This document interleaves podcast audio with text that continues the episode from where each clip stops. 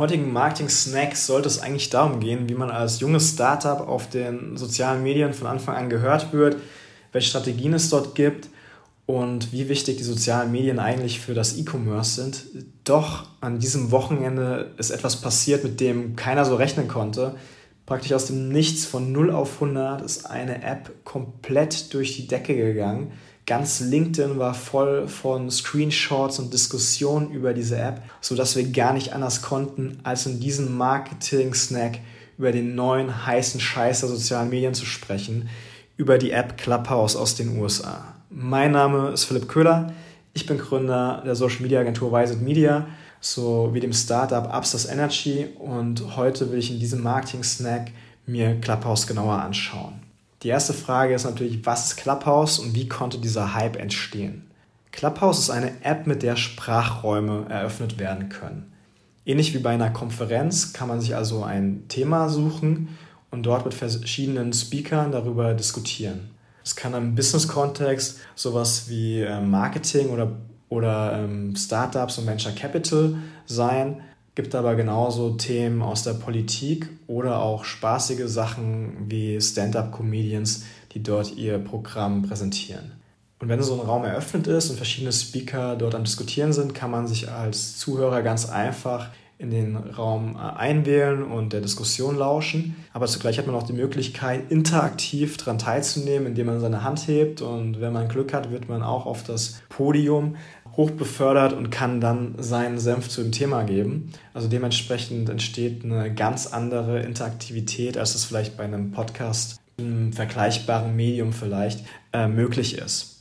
Es stellt sich natürlich die Frage, klingt ganz cool, aber wie konnte dieser Hype um die, um die App entstehen? Und da hat vor allem ein Effekt aus meiner Sicht extrem geholfen und das ist einfach die Fear of Missing Out.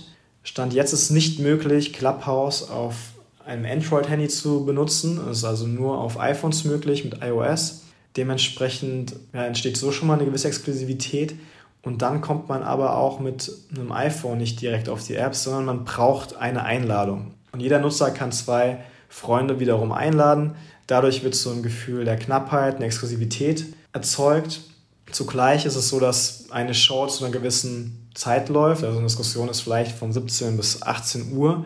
Und wenn man halt bis dahin nicht auf der App war, hat man diese Diskussion nicht mitbekommen und es gab keine Möglichkeit, sich danach nochmal anzuhören, weil sie dann wieder direkt von der App verschwindet.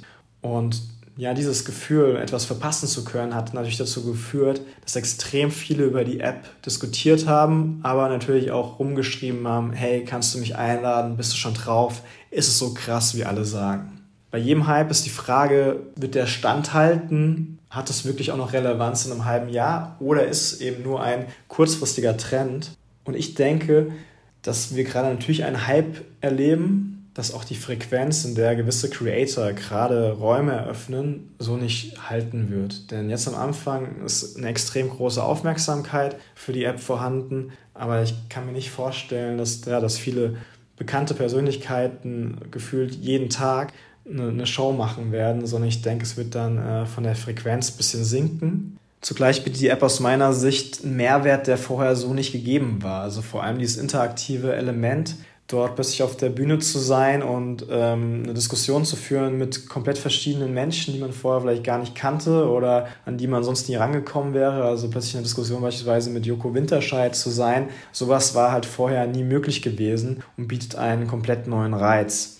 Zum anderen passt es halt sehr gut in die jetzigen Zeiten durch die Entwicklung mit Corona ist es nicht unwahrscheinlich, dass viele Formate, die früher in Präsenz stattgefunden haben, halt mehr in diesen digitalen Raum verschoben werden und das auch noch nach der Krise. Und dadurch, dass es halt sehr einfach vom Handling ist, bietet es einfach die Möglichkeit, öfter mal einen Austausch stattfinden zu lassen, der dann halt über diese App läuft.